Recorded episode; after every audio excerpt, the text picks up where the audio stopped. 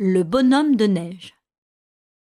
D'après Hans Christian Andersen, interprétation Chloé Horry.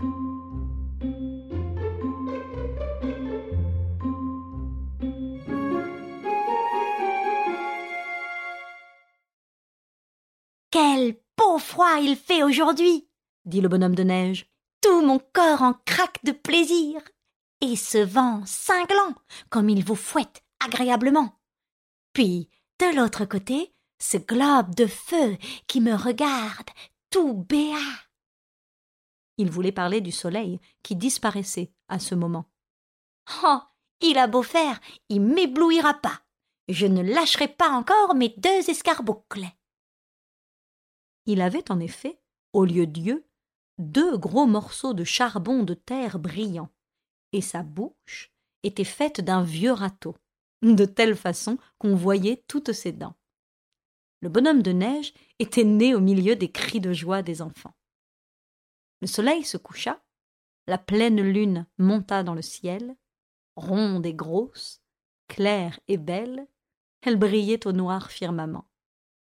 Ah Les voici qui réapparaît de l'autre côté dit le bonhomme de neige. Il pensait que c'était le soleil qui se montrait de nouveau. Maintenant, je lui ai fait atténuer son éclat. Il peut rester suspendu là-haut et paraître brillant. Du moins, je peux me voir moi-même. Ah. Si seulement je savais ce qu'il faut faire pour bouger de place. J'aurais tant de plaisir à me remuer un peu. Si je le pouvais, j'irais tout de suite me promener sur la glace et faire des glissades, comme j'ai vu faire aux enfants. Mais je peux pas courir. aboya le chien de garde. Il ne pouvait plus aboyer juste et était toujours enroué depuis qu'il n'était plus chien de salon et n'avait plus sa place sous le poêle. Ah, le soleil euh, t'apprendra bientôt à courir. Bon, euh, je l'ai bien vu pour ton prédécesseur euh, pendant le dernier hiver. Je te comprends pas, dit le bonhomme de neige. C'est cette boule là-haut? Il voulait dire la lune qui m'apprendra à courir? C'est moi plutôt qui l'ai fait filer en la regardant fixement, et maintenant elle ne nous revient que timidement par un autre côté. Non, tu ne sais rien de rien, dit le chien. Il est vrai aussi que l'on t'a construit depuis peu. Ce que tu vois là, c'est la lune. Et celui qui a disparu, c'est le soleil. Il reviendra demain et tu peux m'en croire, il saura t'apprendre à courir dans le fossé. Nous allons avoir un changement de temps. Je sens cela à ma patte gauche de derrière. J'y ai des élancements et des picotements très forts. Je ne le comprends pas du tout, se dit à lui-même le bonhomme de neige. Mais j'ai le pressentiment qu'il m'annonce quelque chose de désagréable. Et puis, cette boule qui m'a regardé si fixement avant de disparaître et qui l'appelle le soleil, je sens bien aussi qu'elle n'est pas mon amie. aboya le chien en tournant trois fois sur lui-même. Le temps changea, en effet. Vers le matin, un brouillard épais et humide se répandit sur tout le pays. Et un peu avant le lever du soleil, un vent glacé se leva qui fit redoubler la gelée. Oh, quel magnifique coup d'œil quand le soleil parut. Arbres et bosquets étaient couverts de givre, et toute la contrée ressemblait à une forêt de blanc corail. C'était comme si tous les rameaux étaient couverts de blanches fleurs brillantes. Les ramifications les plus fines, et que l'on ne peut remarquer en été, apparaissaient maintenant très distinctement. On eût dit que chaque branche jetait un éclat particulier. C'était d'un effet éblouissant. Les bouleaux s'inclinaient mollement au souffle du vent. Il y avait en eux de la vie, comme les arbres en ont en plein été. Quand le soleil vint à briller au milieu de cette splendeur incomparable, il sembla que des éclairs partaient de toutes parts, et que le vaste manteau de neige qui couvrait la terre ruisselait de diamants étincelants. Quel spectacle magnifique s'écria une jeune fille qui se promenait dans le jardin avec un jeune homme. Ils s'arrêtèrent près du bonhomme de neige et regardèrent les arbres qui étincelaient. Ah, même en été, on ne voit rien de plus beau. Surtout, on ne peut pas rencontrer un pareil gaillard, répondit le jeune homme en désignant le bonhomme de neige. Il est parfait. Qui était-ce? demanda le bonhomme de neige au chien de garde. Toi qui es depuis si longtemps dans la cour, tu dois certainement les connaître. Bon, naturellement, dit le chien. Elle m'a si souvent caressé, et lui m'a donné tant d'os à ronger. Pas de danger que je les morde.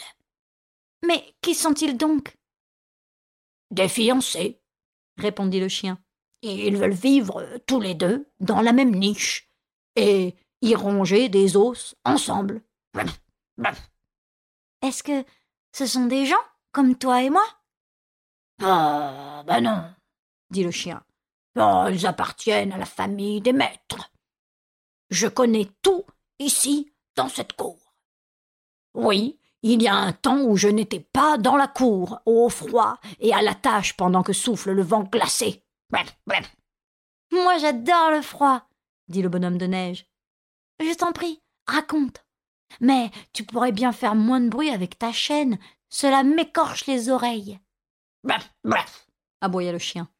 J'ai été jeune chien, gentil et mignon, comme on me le disait alors. J'avais ma place sur un fauteuil de velours, dans le château, parfois même sur le giron des maîtres. On m'embrassait sur le museau, et on m'époustait les pattes avec un mouchoir brodé. On m'appelait chérie. Mais je devins grand, et me donna la femme de ménage. J'allais demeurer dans le cellier. Tiens, d'où tu es, tu peux en voir l'intérieur. Dans cette chambre, je devins le maître. Oui, je fus le maître chez la femme de ménage. C'était moins luxueux que dans les appartements du dessus, mais ce n'en était que plus agréable. Les enfants ne venaient pas constamment me tirailler et me tarabuster comme là-haut. Et puis j'avais un coussin spécial, et je me chauffais à bon poil. La plus belle invention de notre siècle, tu peux me croire. Je me glissais dessous, et on ne me voyait plus. Tiens, j'en rêve encore. Est-ce donc quelque chose de si beau qu'un poil? reprit le bonhomme de neige après un instant de réflexion. Non, non, tout au contraire. C'est tout noir, avec un long cou et un cercle en cuivre. Il mange du bois au point que le feu lui en sort par la bouche. Il faut se mettre au-dessus, ou au-dessous, ou à côté, et alors, rien de plus agréable. Du reste, Regarde par la fenêtre. Tu l'apercevras. Le bonhomme de neige regarda et aperçut, en effet, un objet noir, reluisant, avec un cercle en cuivre et par-dessous lequel le feu brillait. Cette vue fit sur lui une impression étrange qu'il n'avait encore jamais éprouvée, mais que tous les hommes connaissent bien. Pourquoi es-tu parti de chez elle? demanda le bonhomme de neige. Il disait elle car, pour lui, un être si aimable devait être du sexe féminin. Comment as-tu pu quitter ce lieu de délices Il le fallait. Bon gré, mal gré, dit le chien. On me jeta dehors, et on me mit à la tâche, parce qu'un jour je mordis à la jambe le plus jeune des fils de la maison, qui, venait de me prendre un os. Les maîtres furent très irrités, et l'on m'envoya ici, à la tâche. Tu vois, avec le temps, j'y ai perdu ma voix. J'aboie très mal. Le chien se tut, mais le bonhomme de neige n'écoutait déjà plus ce qu'il lui disait.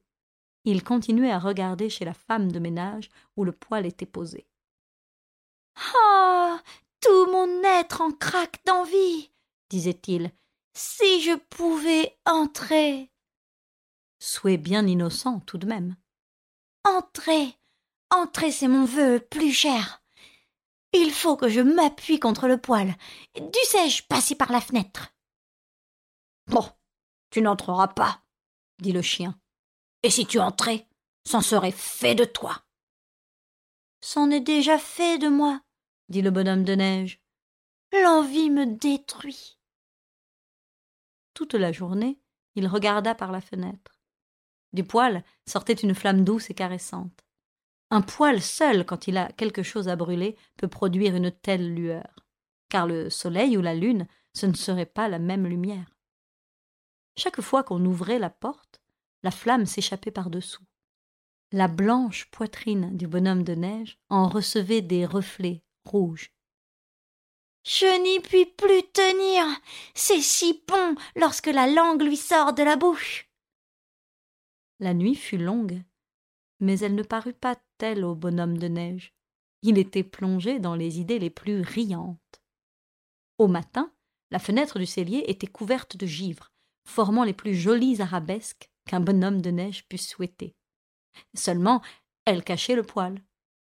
La neige craquait plus que jamais. Un beau froid, sec, un vrai plaisir pour un bonhomme de neige. Un coq chantait en regardant le froid soleil d'hiver.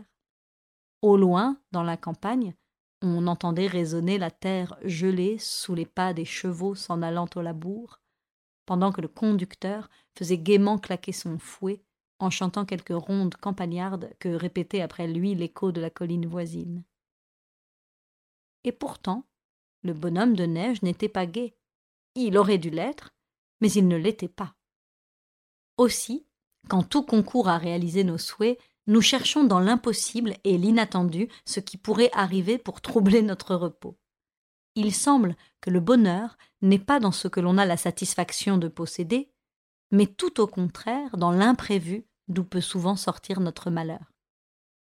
C'est pour cela que le bonhomme de neige ne pouvait se défendre d'un ardent désir de voir le poêle, lui, l'homme du froid auquel la chaleur pouvait être si désastreuse et ses deux gros yeux de charbon de terre restaient fixés immuablement sur le poêle, qui continue à brûler sans se douter de l'attention attendrie dont il était l'objet.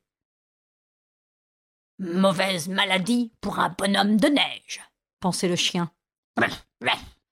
Nous allons encore avoir un changement de temps. Et cela arriva, en effet. Ce fut un dégel, et plus le dégel grandissait, plus le bonhomme de neige diminuait. Il ne disait rien, il ne se plaignait pas, c'était mauvais signe. Un matin, il tomba en morceaux, et il ne resta de lui qu'une espèce de manche à balai. Les enfants l'avaient planté en terre et avaient construit autour leur bonhomme de neige. Je comprends mieux maintenant son envie, dit le chien. C'est ce qu'il avait dans le corps qui le tourmentait ainsi. Bientôt après, l'hiver disparut à son tour. aboyait le chien. Et une petite fille chantait dans la cour.